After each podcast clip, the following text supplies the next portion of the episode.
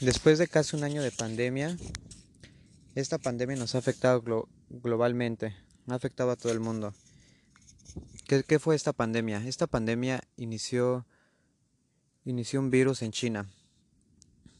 Poco a poco se fue, se fue expandiendo sobre todo el mundo. Al principio nadie creía que fuera a salir de, de China y se iba a controlar. Pensábamos que era un virus, que era un virus más. Un virus que se parece mucho a la gripe, pero que este es mortal, que apenas ha encontrado la cura y aún no sabemos si es 100% efectiva.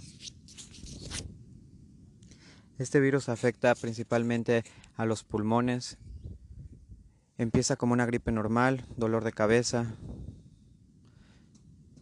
en algunos casos diarrea, fiebre, y así nos va consumiendo y en el peor de los casos hasta la muerte.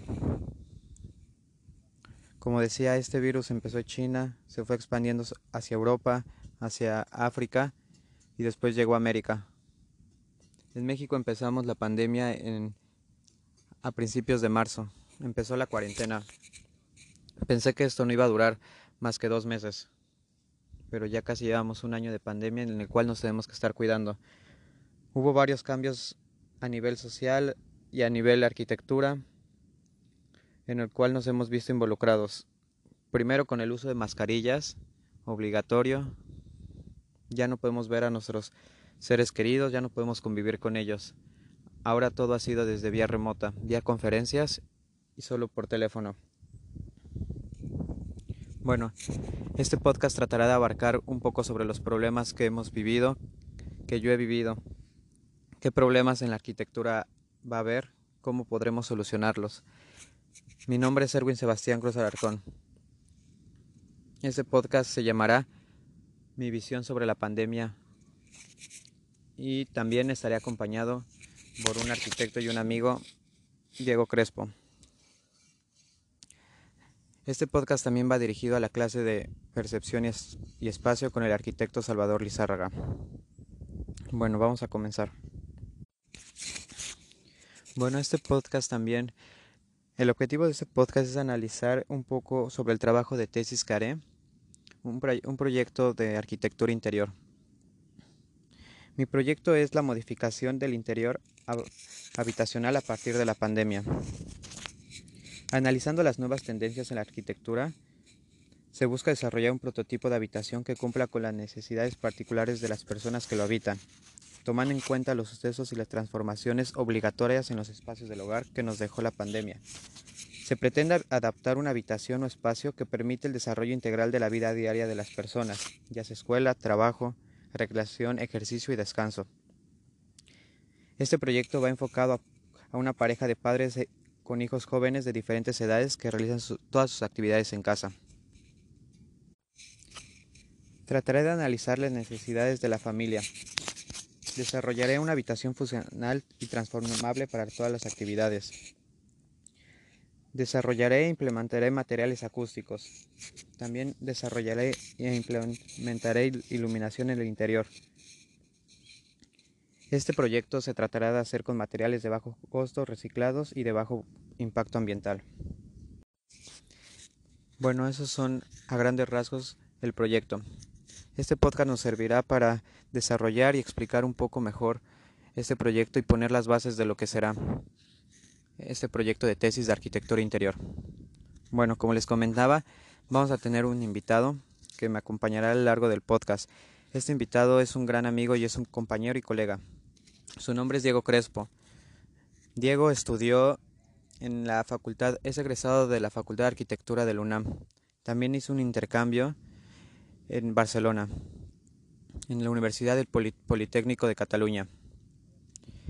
También pasó por varios, por varios talleres de la facultad, incluyendo el, el taller Reina, taller Luis Barragán, entre otros. Entonces será muy importante su visión, ya que tendremos dos visiones de arquitectos en este podcast. Le pasaré la palabra a mi compañero Diego para que se presente mejor. Hola Diego. Hola Erwin, un placer estar aquí acompañándote en este podcast platicando temas de arquitectura y cómo va a impactar la pandemia en el desarrollo de la misma. Como bien dijiste, soy egresado de la Facultad de Arquitectura de la UNAM. Eh, durante mi trayectoria académica pasé por varios talleres con diferentes visiones sobre problemáticas sociales y económicas. Realicé estudios de grado en la UPC en Barcelona, España. Actualmente llevo laborando casi tres años desde mi egreso de la facultad. Pues vamos a darle. Bueno, vamos a comenzar este podcast. Cabe mencionar que es nuestro primer podcast, entonces hablaremos muy relajados. Gracias. Bueno, para iniciar este podcast iniciaremos con una pregunta primordial. ¿Cómo hemos vivido la pandemia? En cuestión laboral, estudiantil y personal. Bueno, en, cuestión estudiantil, yo sigo, yo para ponerlos en contexto, yo sigo estudiando en, mi especialidad en arquitectura de interior en la, en la UNAM. Bueno, estuvo esta especialidad, podría decir que la, la llamaría ya un poco rara Inicié primero, en mi primer semestre, los primeros meses, inicié yendo a la escuela, y conociendo a mis profesores, conociendo a mis compañeros. Se me hizo muy agradable ya que la convivencia era muy buena, entonces podía interactuar más con los profesores y la clase. Después de algunos meses empezó la pandemia y tuvimos que, que ir a nuestras casas y tomar nuestras clases de manera virtual. Eso se complicó más. El primer semestre estuvo fue una manera adecuada, ya que ya conocía a los profesores que nos daban clase, entonces ya teníamos esa confianza, ya nos conocíamos y sobre todo también conocía a mis compañeros. Se me complicó un poco esta pandemia en, la manera estudiantil, ya que las clases no fue lo mismo tomar unas clases virtuales, ya que la interacción con los mismos profesores, la preparación de las clases, pues nadie tenía esta experiencia ni los profesores ni los alumnos. Entonces fue un experimento, un experimento que el primer semestre se logró de manera adecuada. Después para el segundo semestre hubo cambio de profesores. Estuvo más complicado ya que ya no conocíamos a esos profesores. A muchos profesores no les pudimos ver la cara, no pudimos ver cómo eran. Entonces fue conocer una persona de manera virtual donde solo podíamos oír su voz. También en muchos aspectos, muchos compañeros se me olvidaron sus cómo eran, cómo era su cara, cómo se comportaban. Entonces eso fue muy raro, ya que igual solo podía ver su nombre y solo su audio. A, manera, eh, eh, a final de cuentas fue muy extraño para mí, ya que nunca había tomado clases y creo que nadie había tomado muchas clases de manera virtual. El segundo semestre se me complicó más. Cada vez se, se viene haciendo más difícil tomar clases en línea. Desde, desde poner atención hasta la convivencia, creo que es algo primordial. La convivencia entre los compañeros. Realizamos muchos, mucho trabajo en equipo, pero pues no es lo mismo platicar por teléfono que platicar personalmente, ya que personalmente podemos, podemos Podemos dibujar, podemos escribir, podemos expresarnos con la mano y en video se nos complicó mucho. De manera personal, me di cuenta de muchos problemas que había en mi casa en cuestión espacial, ya que no teníamos un espacio determinado para trabajar. No había un espacio determinado donde realizar nuestras conferencias. Entonces yo compartí mucho espacio con, con mi hermana, ya que ella también hizo home office y fue complicado ya desde que teníamos conferencia los dos, teníamos que hablar los dos al mismo tiempo, aunque interactuáramos en diferentes espacios de la casa, pues fuimos transformando poco a poco esos espacios en nuestra área de trabajo. En cuestión de Internet también se volvió complicado, ya que nosotros utilizamos mucho el Internet para nuestras actividades. Entonces había ocasiones donde se iba el Internet, no llegaba bien. Entonces también creo que es un problema espacial.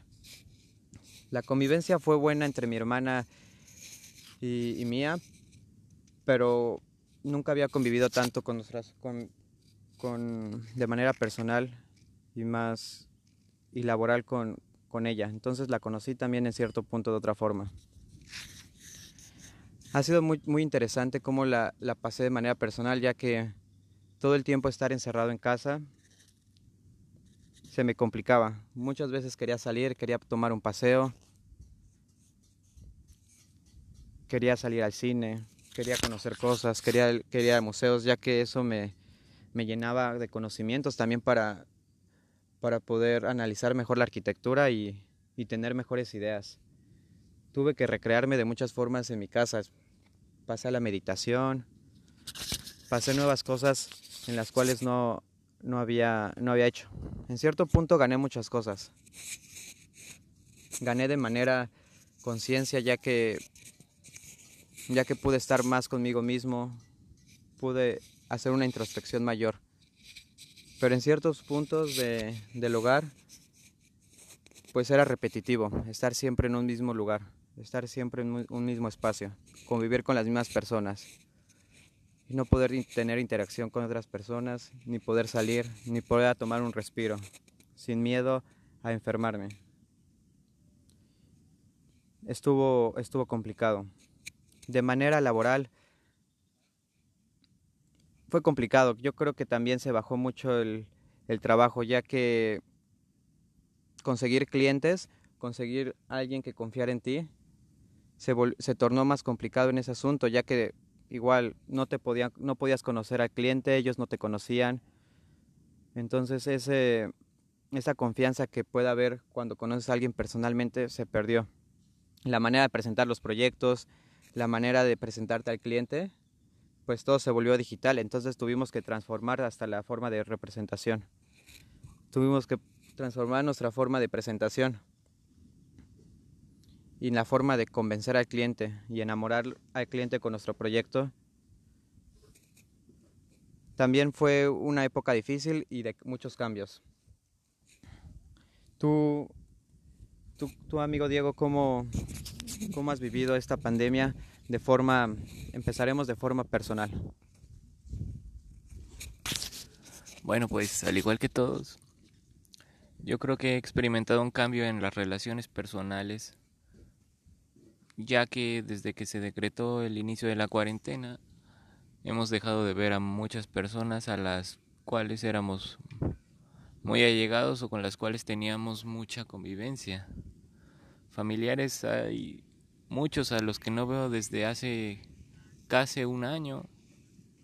Afortunadamente no he tenido casos cercanos de coronavirus en mi familia. Sin embargo, hemos estado aislados prácticamente de, todo. Tratamos de no salir. Solo salimos a lo básico, al supermercado, a pagar servicios y poco más.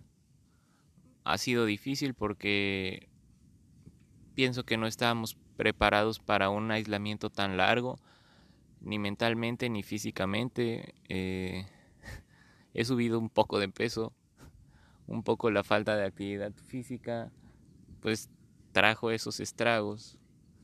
Eh, personalmente creo que me he vuelto más tranquilo, un poco más meditativo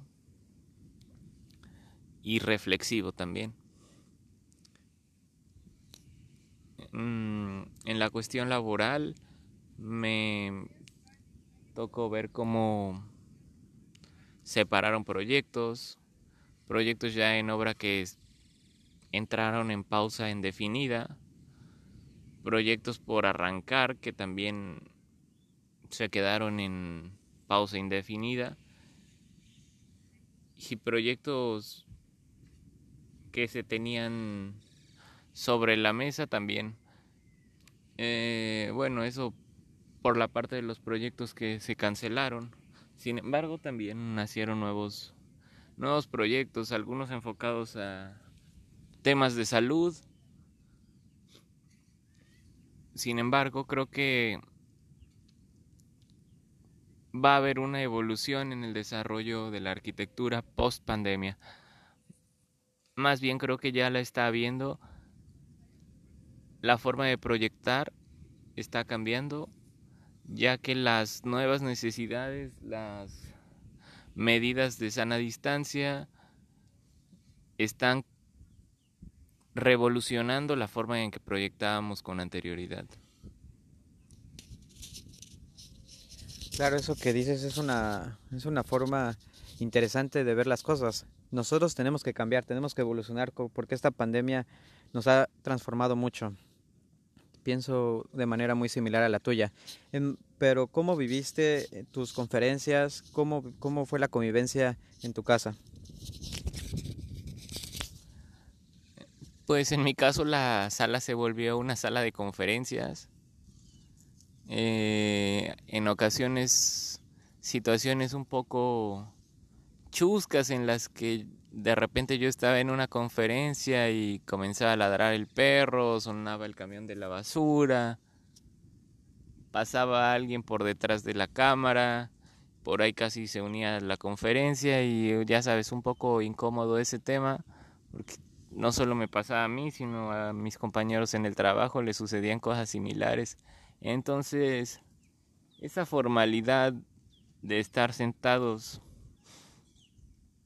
discutiendo temas en la sala de conferencias, pues cambió a una informalidad en la que de repente estás sentado en la sala de tu casa con tu perro a un lado. Creo que ese tema nuestros espacios no estaban preparados para convertirse en salas de conferencias o centros de estudio por largos periodos. Sí, es otro punto que tocaremos y justo qué bueno que hablaste de ello. Sobre las transformaciones de espacios en el hogar. ¿Cómo hemos visto estas, estas evoluciones de espacios en nuestro hogar? Buscamos un rincón, buscamos cualquier lugar donde nos aísle de sonido, buscamos un lugar que, donde podemos trabajar cómodamente, ¿no? En mi caso también fue el comedor. Mi comedor se volvió en mi espacio de trabajo, mi espacio de conferencia, ya que allí pues mi cámara estaba viendo hacia un muro y trataba de evitar eso, ¿no? Que pasaran las personas, pasaran ruidos. Como dices, de repente era incómodo que pasa como el camión de la basura o el camión hasta de los tamales, ¿no? Que, que suena y, y entonces es incómodo. Yo también tengo un perro y de repente también ladraba y se metía los sonidos.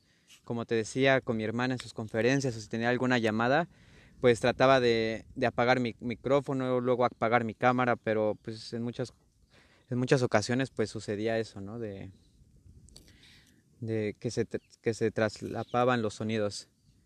Vivimos muchas transformaciones el hogar y como dices, no, nuestros hogares, nuestras habitaciones, nuestros espacios no están, no están diseñados y nunca pensamos en diseñar un espacio así. Muy pocas personas yo creo que tienen un estudio en su casa, ¿no? Personas que a lo mejor tienen más posibilidades de tener más espacio en su casa podrán tener un estudio. Pero creo que la mayoría de, las personas aquí en México no contamos con un estudio ni... O si contamos, a lo mejor no están de manera adecuada en cuestión de acústica, en cuestión hasta de iluminación, ¿no? Entonces es muy difícil tomar esas clases. Y está interesante cómo hemos adaptado, cómo nos hemos adaptado y cómo se han adaptado los espacios a esos a esta nueva forma de vivir. Creo que la arquitectura tiene que evolucionar con eso y tenemos que pensar más sobre eso, porque aunque acabe, creo que esta pandemia, si es que acaba pronto, que no lo sé, pueden venir otras. Entonces, tenemos que pensar en esos espacios. ¿Tú qué opinas sobre eso? Sí, desde luego, la transformación de espacios en el hogar va a ser un tema crucial en la vida post pandemia ya que sí, nuestros espacios no estaban preparados para quizá albergar, albergarnos tanto tiempo. Nos, dimos cuenta de las carencias espaciales que, sufrían, que sufrimos al estar tanto tiempo en estos, en estos mismos lugares. Quizá como bien dices, a algunos espacios les falta iluminación o están sobredotados de iluminación con carencias acústicas, incluso hasta problemas térmicos. En mi caso, eh, mi computador estaba justo delante de una ventana, entonces las conferencias normalmente mi cara se veía negra.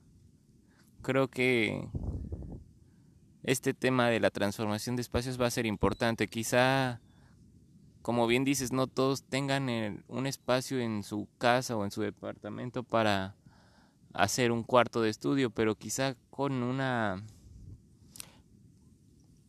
transformación hacia espacios inteligentes que no solo funcionen como dormitorios o como comedores o salas de video, sino que tengan un uso más mixtos, que el dormitorio se pueda convertir en un estudio, en una área para hacer ejercicio o,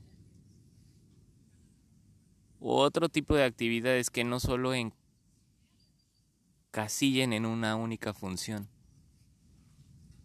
Sí, claro, como dices, un, un, espacio de usos múltiples a lo mejor, ¿no? También algo que me di cuenta y fue muy fuerte fue la privacidad que tenemos. O sea, esta privacidad que se ha invadido por las personas, se ha invadido por, nos, por nuestras conferencias. Como lo mencionamos ya mucho, ¿no? Que, que en, en medio de nuestras conferencias había, había sonidos de nuestro hogar, sonidos de nuestros familiares, ¿no? Entonces, y hasta en las cámaras se podría ver qué personas viven con nosotros, dónde vivimos. Entonces esta privacidad creo que se perdió un poco. Nuestra privacidad del hogar, que era algo muy valioso que teníamos antes. La, cómo las personas de, externas pueden saber cómo vivimos y quiénes somos de manera más, más personal, ¿no? Esto creo que de la privacidad es algo muy importante. Por eso creo que muchas personas no prendían su cámara. Por ejemplo, en muchas conferencias, en muchas, en muchas conferencias de trabajo, de la escuela, muchas personas no prendían su cámara por lo mismo de guardar esta privacidad, ¿no? ¿Tú qué piensas sobre eso? Sí, desde luego. De pronto, algunas personas que no estábamos acostumbrados tanto a tener invitados en nuestras casas, nuestras casas se convirtieron en en un centro en un centro de conferencias quizá en un centro en un centro público casi o sea las personas ya no solo entraban a tu sala quizás sino en muchas ocasiones entraban a tu alcoba y sí desde luego pienso que es un de cierta forma una invasión a la privacidad, ya que creo que este tema de introspección o compartición de la vida personal no es no es muy agradable para todos. Quizá, como bien dices, por eso muchas personas no prendían su cámara. No sabemos lo que está pasando a su alrededor y quizá preferían no compartirlo con los demás. Creo que es un tema respetable, pero quizá ese mismo tema los hacía sentir aislados en conferencias o en clases. Al no ver su cara quizás se sentían más eh, alejados de una participación en las mismas.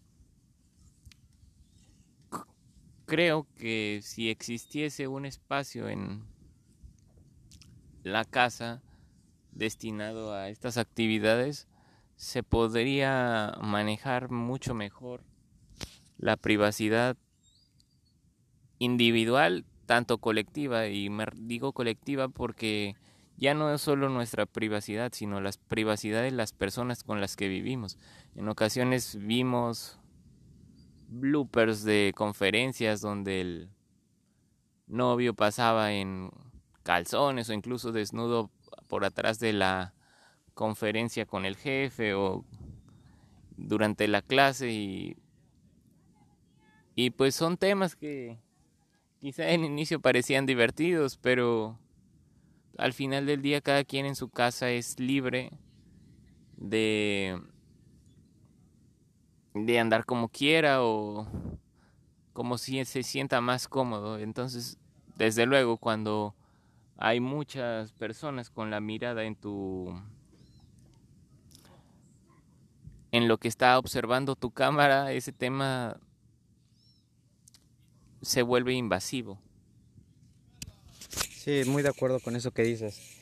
Por ejemplo, yo al principio de mis clases muchas veces no prendía la cámara por, como dices, de, de cuidarnos de la privacidad. Cuando podía trataba siempre de, de prender mi cámara y... Porque lo comentaste, ¿no? Que para sentirte parte de la clase y sentirte un poco más conectado de esta clase. Sí, yo me costó trabajo al principio prender mi cámara y lo, lo trataba de, lo trataba de lograr. Después, después sí prendía mi cámara para convivir un poco más y ver la cara de las personas, de los profesores. No sé, me sentía, de cierto punto ponía más atención. ¿Tú, tú prendías tu cámara cuando iniciaste tus conferencias de trabajo? Sí, comenzábamos con la cámara encendida también un poco con esa presión de que si no tienes tu cámara encendida se puede entender que estás haciendo cualquier otra actividad que no estás presente en la reunión.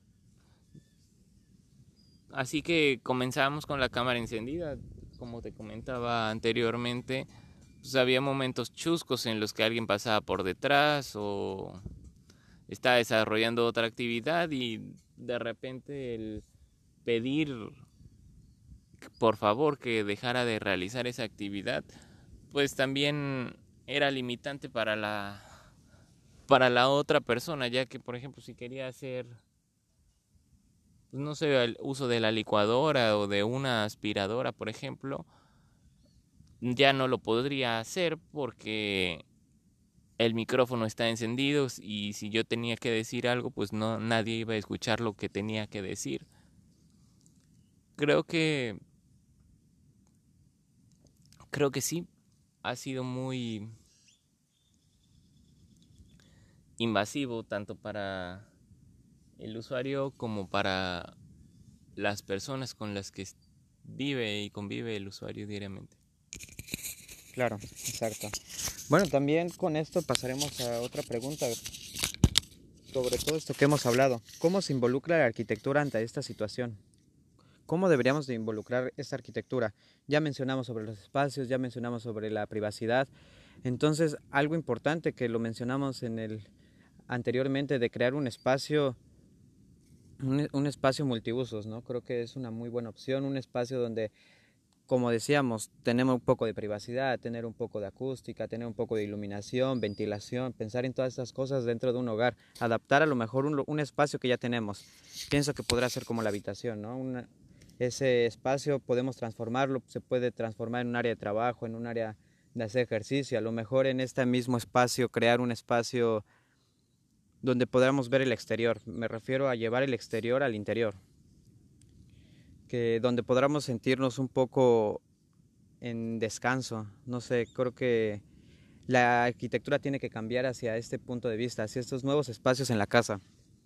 Un nuevo espacio que nos permita realizar todas las actividades que comentamos, tener privacidad y todo esto. ¿Tú qué piensas cómo debe de cómo hacer cómo se va a involucrar esta nueva arquitectura? Sí, desde luego yo pienso que la arquitectura ya está experimentando cambios. Eh, En el trabajo hemos comenzado a cambiar estas cosas con el uso mixto de espacios, es decir, por ejemplo, estábamos desarrollando una torre de departamentos y con este tema de la pandemia los departamentos ahora incluirán un espacio para desarrollar estas actividades, ya sea de home office o de clases virtuales se integran estos nuevos espacios a la vida diaria. No sabemos, como dijiste anteriormente, cuánto va a durar esta pandemia o cuándo va a venir una nueva pandemia. Sin embargo, lo que podemos hacer es prepararnos para futuras situaciones o para esta misma situación.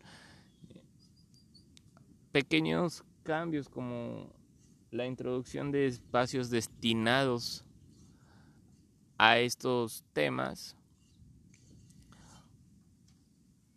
traerán notables cambios en el futuro sobre el habitar. Quizá ya no tendremos estas invasiones a la privacidad nuestra ni la de los demás. Bueno, eso es en el caso de la de la vivienda, sin embargo, en el tema de otra del desarrollo de arquitectura con otro carácter como hospitales o centros de convivencia, centros sociales, también habrá cambios.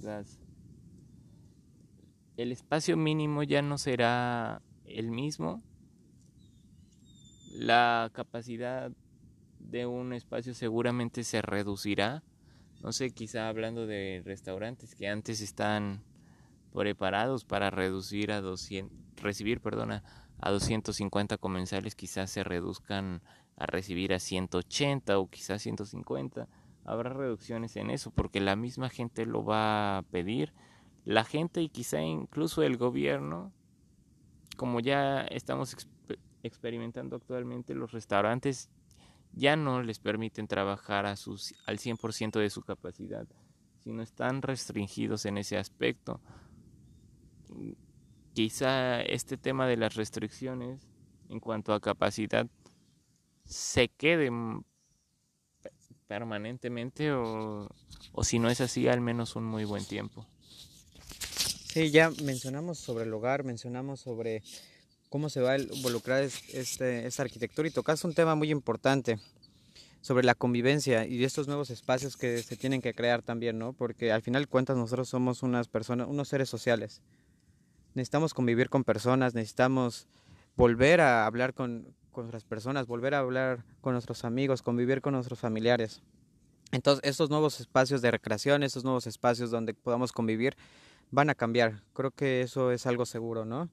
Porque esta podría venir muchas pandemias, entonces tendrán que ser más seguros en cuestión de, higiene, en los hospitales tendrán que cambiar su forma de recibir a las personas para los infectados, los edificios de gobierno que por lo regular ah, eh, se llenan de muchas personas de, que, que, viajan en transporte público. El transporte público de cierto punto también tendrá que ser más higiénico, ¿no? Entonces tendremos que pensar en nuevos materiales a la hora de construir, materiales que, permite, que permitan esta higiene, que permitan una fácil limpieza, no sé, a lo mejor menos materiales porosos, ¿no? Que, por ahí se puedan contaminar más rápido. Entonces, en efecto, creo que podemos concluir en esa parte que la arquitectura va a cambiar y está cambiando, ¿no? Y hablaste, también me, toca, me gustaría tocar una forma importante, ¿no? Una, una pregunta importante. ¿La, ¿La pandemia transformará las nuevas formas de trabajar y tomar clases? para mí creo que es un hecho, ¿no? Creo que las, esto de home office se va a quedar. Se va a quedar por mucho tiempo esta, forma de, hasta de los profesores de dar clases, los alumnos de tomar clases, se va a quedar por mucho tiempo. Creo que muchas empresas les va a convenir en cierto punto seguir dando, dando, dando home office, ya que pues en sus trabajos pueden, pueden beneficiarse mucho en cuestión de gastar luz, en gastar cualquier cosa de insumos, ya no lo van a gastar, ¿no? Ya va a ser parte de parte parte del home office. Es muy interesante, creo que sí va a cambiar esta, esta forma de trabajar en las grandes empresas sobre todo. Va a haber más home office y eso sí lo creo. ¿Tú qué piensas sobre estos nuevos cambios de empresas y nuevas formas de trabajar? Sí, desde luego, creo que eh, muchas empresas ya no van a regresar a las oficinas presencialmente, muchas se quedarán en home office y desde luego esto va a tener un impacto en el en la dinámica inmobiliaria, ya que seguramente estas empresas dejarán de rentar oficinas, lo cual les, les traerá un ahorro económico considerable y quizá este impacto económico sea absorbido por el propio trabajador, ya que al final él va a ser quien pague su luz, quien pague más agua, quien tenga que estar preparado para con servicios que puedan digamos de cierta forma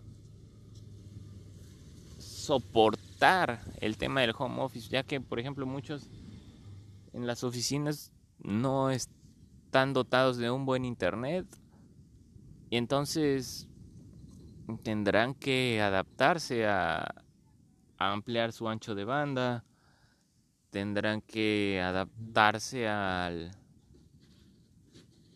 darle más seriedad al este tema de las videoconferencias del video ya dígase en video y dígase en cuanto a sonido o sea ya quizá llegue a un punto en, en el que no sea aceptable que tu perro esté ladrando mientras alguien está mientras alguien o tú estás hablando o que no sea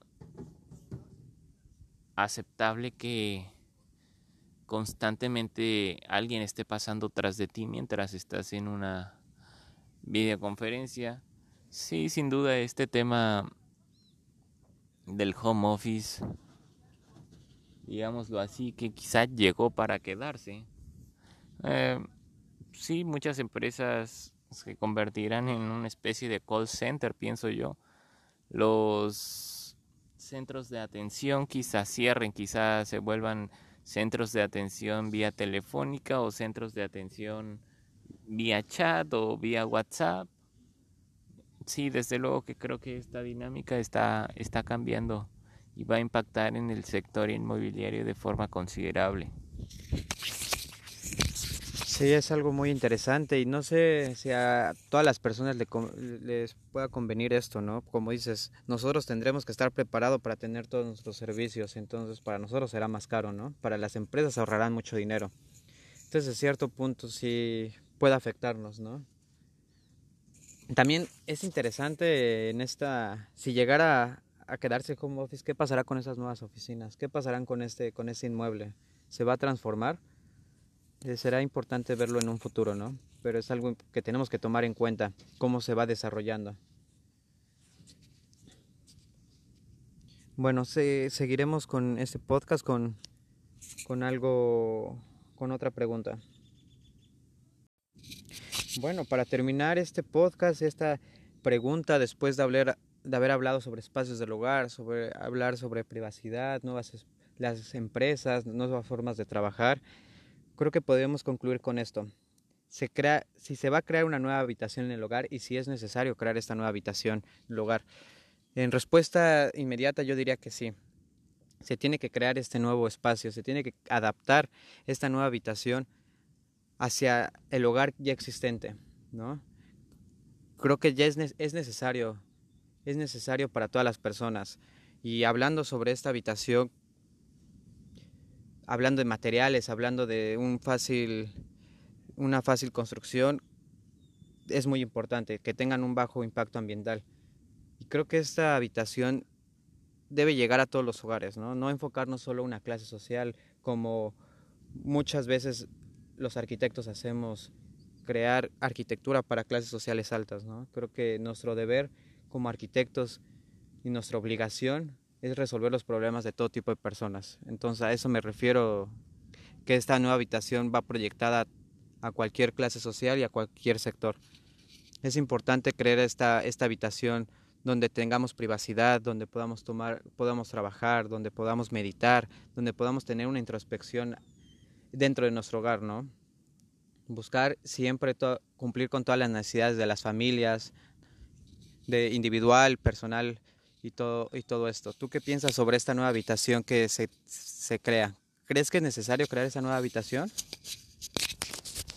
Sí, desde luego la creación o adaptación de nuevas habitaciones multiusos, multifacéticas, creo que va a ser crucial para el para esta nueva normalidad en la que estamos viéndonos inmersos. Estos espacios que tengan diversos usos que como bien dices puedan ser introspectivos, educativos y laborales va a ser muy importante para nuestra vida diaria. Creo que habrá que desarrollar una forma inteligente en la que se puedan optimizar recursos o mejorar los existentes desde una perspectiva muy muy social, ya que un porcentaje muy amplio de la población se verá inmersa en esta situación en la que tenga que trabajar, estudiar o desarrollar su vida desde su propia desde su propia casa. Quizá para algunos les dé para comprar un, una casa más grande o construir un estudio, pero para, para muchos otros la realidad será distinta. Y entonces creo que ahí el proceso de adaptativo en cuanto a espacios, quizá en cuanto a una recámara, que no solo sea tu recámara, sino que sea también tu centro de trabajo y tu centro deportivo, quizás hasta cierto punto tu centro de entretenimiento y tu centro de desarrollo espiritual. Creo que sí, estos nuevos espacios serán muy interesantes ya que albergan una o albergarán una cantidad de usos muy distintos y el desarrollarlos de forma inteligente, concebirlos de forma inteligente y proyectarlos de forma audaz va a ser el el logro va a ser la meta. Optimizar recursos desarrollar de formas inteligentes y funcionales va a ser completamente la meta en estos nuevos espacios o para estos nuevos espacios. Claro, sí, es muy interesante esto que también mencionas. Y pues algo bueno que nos dejó esta pandemia es que las personas se dieron cuenta que necesitaban espacios cómodos y confortables dentro del hogar, ¿no? Espacios que, que el arquitecto tiene que entrar. Entonces, en cuestión, por ejemplo, aquí en México, que a lo mejor no tenemos esta cultura de contratar a un arquitecto para transformar nuestro hogar, creo que muchas personas se dieron cuenta que es necesario, ¿no? Que es necesario tener unos espacios confortables, unos espacios habitables, unos espacios donde aprovechen todo tipo de recursos, sea ventilación, sea una buena iluminación y todo esto, ¿no? Creo que es algo bueno de esta pandemia. Bueno, pues con esto me gustaría concluir este, este podcast. Creo que fue una muy buena plática, muy interesante ver esta visión que también tiene Diego ¿Quisieras terminar con algo, con un pensamiento? Sí, solo para completar lo que, lo que me encantó, lo que dijiste, se evidenció la carencia de una buena espacialidad en muchos casos. Eh, lamentablemente la autoconstrucción en México es mayoritaria en, eh, en comparación contra la construcción supervisada o llevada a cabo por un arquitecto. Y sí, digo, lamentablemente se, se evidenció esta carencia de calidad espacial en la que, pues lamentablemente, por temas de malinformación o u otros temas sociales e ideológicos muy de nuestro país la autoconstrucción se ha llevado la mayor parte eh, contra la construcción desarrollada por personas especializadas en el tema. Creo que un poco el reto acá va a ser cómo la arquitectura va, va a impactar en estos nuevos espacios sobre los que platicamos, quizá en espacios que de inicio no tienen una buena iluminación ni ventilación, ¿cómo estas propuestas de adaptación de espacio van a impactar también en estos espacios no con carencias espaciales desde su gestación? Creo que el reto va a ser importante.